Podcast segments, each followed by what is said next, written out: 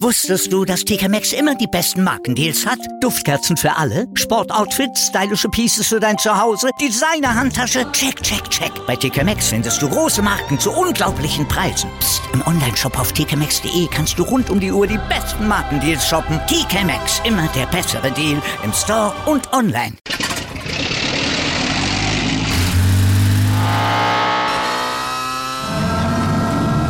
Von 0 auf 100. Aral feiert 100 Jahre mit über 100.000 Gewinnen. Zum Beispiel ein Jahr frei tanken. Jetzt ein Dankeschön, rubbellos zu jedem Einkauf. Alle Infos auf aral.de. Aral, alles super. Wenn man nach drei Spieltagen äh, 14 oder 15 zu 1 Tore schon hat, äh, alle drei Spiele gewonnen hat, dann ist es natürlich äh, ein Statement. Ich hatte natürlich gehofft, Leipzig und äh, Dortmund würden eine Rolle spielen. Aber schon nach dem dritten Spieltag ist ja schon wieder eigentlich alles entschieden. Vielleicht äh, wäre es gut, wenn die mal ein bisschen Pause machen und andere ein bisschen aufwachen und ein bisschen Glück dazu kriegen. Für das Produkt Bundesliga sicherlich nicht gut. Das waren Kevin Trapp, Heribert Bruchhagen und Fritz Keller, der Ex-DFB-Präsident, zur Dominanz der Bayern in der Bundesliga. Ja, natürlich ist die ist dieses für das Produkt Bundesliga nicht so richtig gut, ne? Aber wer hat denn daran Schuld? Sind es die Bayern oder sind es vielleicht ja doch einfach alle anderen, weil sie zu doof sind?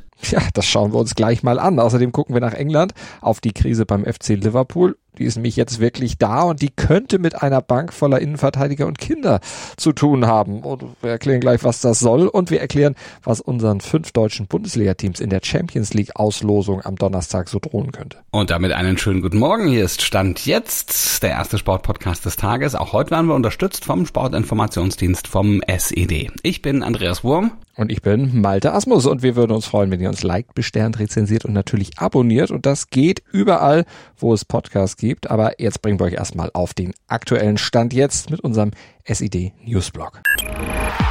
Darüber spricht heute die Sportwelt. Stand jetzt. Die Themen des Tages im ersten Sportpodcast des Tages. Stand, Stand, Stand, Stand. Jetzt mit Andreas Wurm und Malte Asmus auf meinsportpodcast.de. Analyse. Wir haben neulich schon drüber gesprochen, jetzt ist sie aber wirklich da. Die Krise beim FC Liverpool. Drei Spiele sind in der Premier League gespielt. Zweimal gab es für die Liverpooler ein Remis und dann jetzt am Montag vor zwei Tagen eine 1 zu 2 Niederlage gegen den bis dato punktlosen Erzrivalen Manchester United.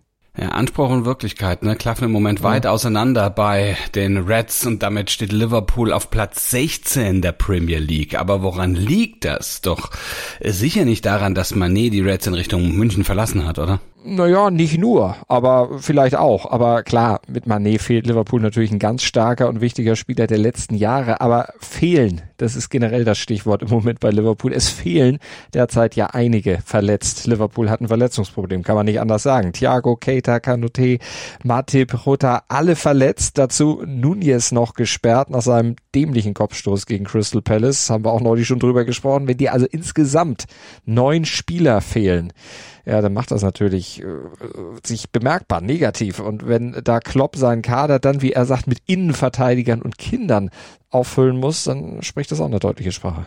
Ja, und dann sind es ja nicht nur Verletzungssorgen, mit denen sich Jürgen Klopp da noch umschlagen muss, obwohl so ein bisschen ein Defensivproblem damit sicher auch zusammenhängt, ne?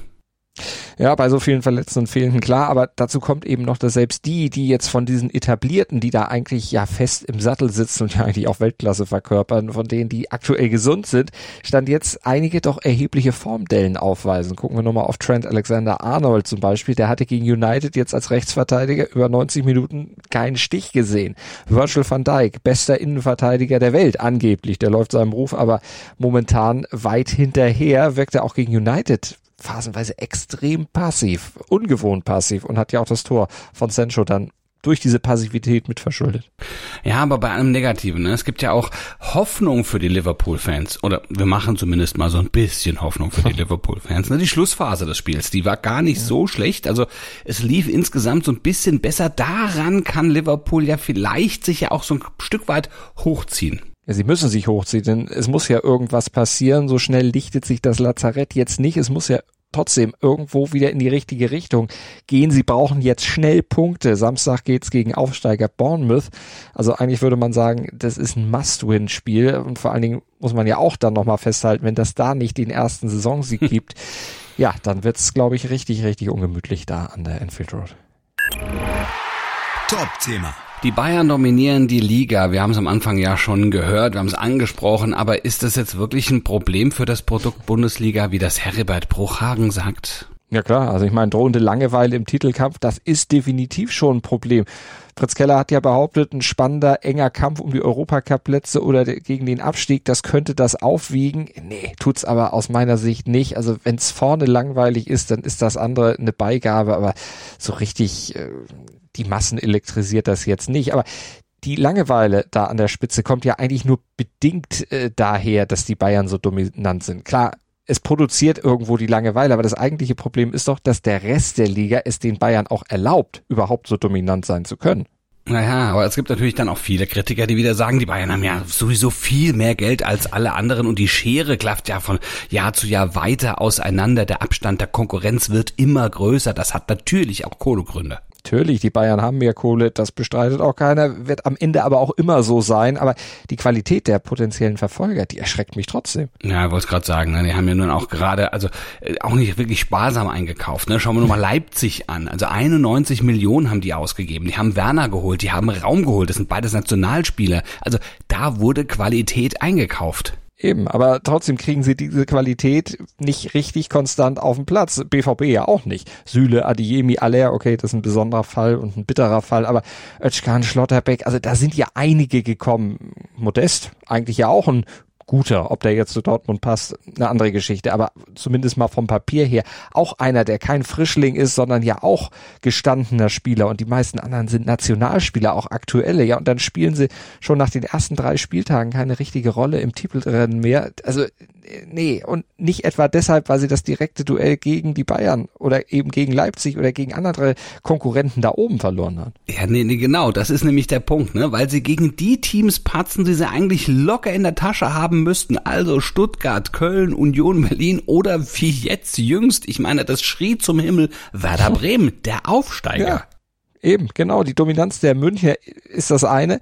Die ist aber vor allem auch da, weil die anderen Teams eben die Punkte liegen lassen, die sie eigentlich von der Papierform her gar nicht liegen lassen dürften.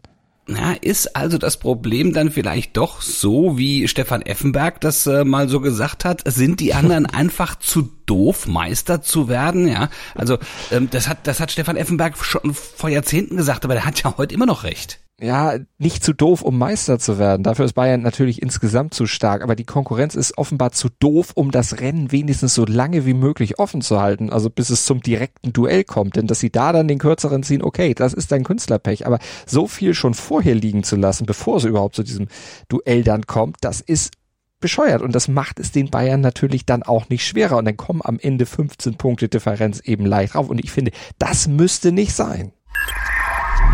Heute in der Sportgeschichte. 24. August 1963, da ahnte noch keiner was, dass die Bayern irgendwann mal so dominant werden würden. Da wurde das erste Kapitel einer bis heute währenden Erfolgsgeschichte geschrieben.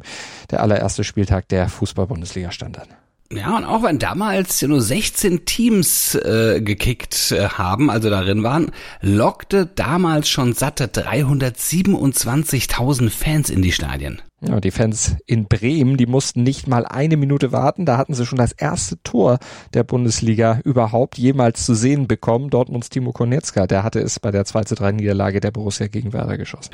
Ja, und man muss hoffen, dass die damals ganz genau hingeguckt haben, denn weder die Fotografen am Spielfeldrand noch irgendwelche TV-Kameras haben diesen Treffer für die Nachwelt einfangen können. Es gibt tatsächlich keine Bilddokumente dieses legendären, dieses ersten Treffers. Das ist heute natürlich komplett unvorstellbar, jetzt wo mittlerweile alles von Kameras irgendwo abgedeckt ist, also dass man da überhaupt keine Bilder, nicht mal Fotos hat. Aber genauso unvorstellbar ja auch, dass damals Bayern München noch gar nicht mitmischen durfte in der Bundesliga. Also das äh, kann sich heute keiner mehr vorstellen von denen, die äh, jetzt die Bundesliga aktuell verfolgen.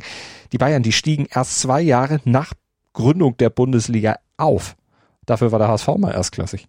Oh ja, damals. Äh, die Älteren unter uns erinnern sich. Ja, und, und mit, mit dem HSV stellte Uwe Seeler ja dann auch, ähm, der, der, die Hamburger stellten den ersten Torschützenkönig. Ne? Also auch jetzt gerade verstorben uns Uwe. Es ist schön, dass wir an dieser Stelle auch nochmal ihm, ihm würdigen können mit der ersten Bundesliga-Saison. Und Meister wurde am Ende, hört, hört, der erste FC Köln. Es waren eben ganz, ganz andere Zeiten. Analyse. Ja, und auch in der Champions League brechen in diesem Jahr ganz andere, ganz neue Zeiten an, denn erstmals in der Geschichte der Königsklasse sind fünf deutsche Mannschaften am Start. Ja, und am Donnerstag erfahren wir, gegen wen sie in ihren jeweiligen Gruppen spielen müssen, äh, denn dann wird ausgelost. Ja, und sowohl Bayern München als Meister als auch Vizemeister Borussia Dortmund, Bayer Leverkusen, RB Leipzig und auch Europa League-Sieger Eintracht Frankfurt sind gesetzt. Ja, was heißt das jetzt konkret für die Auslosung? Wie funktioniert denn die? Also 32 Teams sind insgesamt im Top, 26 direkt qualifizierte und sechs, die sich dann über die Playoffs qualifiziert haben. Und alle 32 werden auf vier Töpfe verteilt. In Top 1, da ist Titelverteidiger Real Madrid zum Beispiel drin, da ist Eintracht Frankfurt drin als Sieger der Europa League und die Meister der sechs höchstplatzierten Nationen in der UEFA 5 Jahreswertung, also zum Beispiel die Bayern. Und da Real ja schon Titelverteidiger ist, muss noch einer nachkommen und das ist Ajax Amsterdam der niederländische Meister als Meister der siebtplatzierten Nation. Der rückt dann nach. Und in den Töpfen zwei bis drei, da sind dann alle anderen Teams drin, absteigend nach dem jeweiligen Clubkoeffizienten. Also Leipzig ist zum Beispiel in Top 2, Leverkusen und der BVB in Top 3, Top 3 und gelost wird zuerst aus Top 1, dann aus Top 2 und so weiter. Wenn man guckt, wer da außer den Bayern jetzt gerade in der Champions League spielt, da möchte man ihnen zurufen, bleibt doch zu Hause. Das sind die Mannschaften, die im Moment gerade komplett unterperformen. Aber gut, vielleicht haben sie sich bis zum ersten Spiel der Champions League ja einigermaßen gefangen. Naja, ganz wichtig ist noch, Mannschaften aus dem gleichen Land dürfen nicht in eine Gruppe kommen. Aber ja, wer könnte denn den deutschen Mannschaften jetzt drohen? Also welche Gegner stehen denn da an? Ja, die Bayern und Frankfurt könnten in der Gruppe dann bereits auf den FC Liverpool oder den FC Chelsea und Inter treffen. Leipzig drohen zum Beispiel Gruppengegner wie Manchester City oder Inter Mailand, der BVB und Leverkusen könnten gegen Real oder eben auch gegen Liverpool spielen. Also da droht dann ja schon auch ein echt hartes Los. Also ist bei dem einen oder anderen Liverpool trotz des miesen Saisonstarts, also die Starts, die werden ja eigentlich immer als äh, Mitfavorit äh, auserkoren. Mal gucken, wie schnell die sich jetzt fangen. Da muss ja auch was passieren. Ansonsten ja, sind es ja die üblichen Verdächtigen. Ne? Real ja. ist Favorit, City, PSG, auch die Bayern gehören zu den Teams, denen die Experten und auch die Buchmacher den ganz großen Wurf zutrauen. Ja, irgendwann muss es ja auch bei City und PSG mal klappen. Ne? Aber gut, ab dem 6. 7. September wissen wir da auf jeden Fall mehr. Der Zeitplan in diesem Jahr ist wegen der WM natürlich noch ein bisschen straffer als sonst. Und bis Anfang November, da werden die sechs Spiele in der Gruppenphase dann wirklich durchgeprügelt alles sehr, sehr eng und das Achtelfinale, das wird schon am 7. November ausgelost. Das gab es auch noch nicht.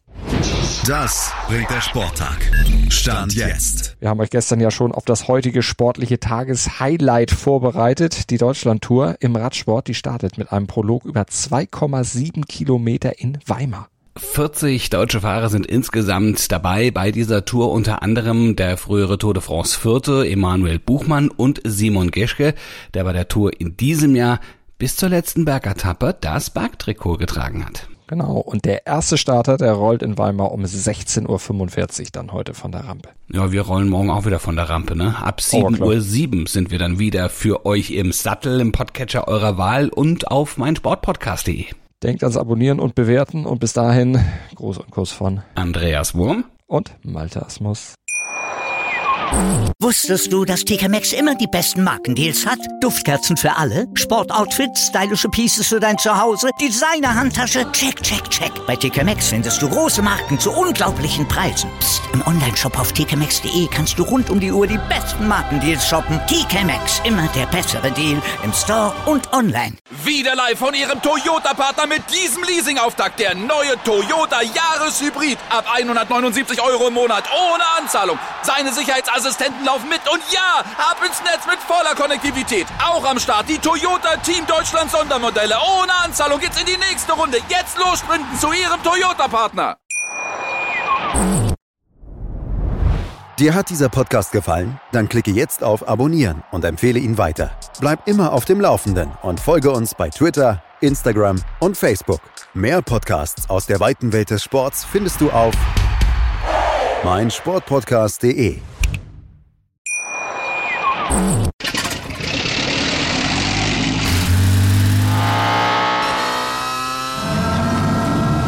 Von 0 auf 100. Aral feiert 100 Jahre mit über 100.000 Gewinnen. Zum Beispiel ein Jahr frei tanken. Jetzt ein Dankeschön, rubbellos zu jedem Einkauf. Alle Infos auf aral.de. Aral, alles super.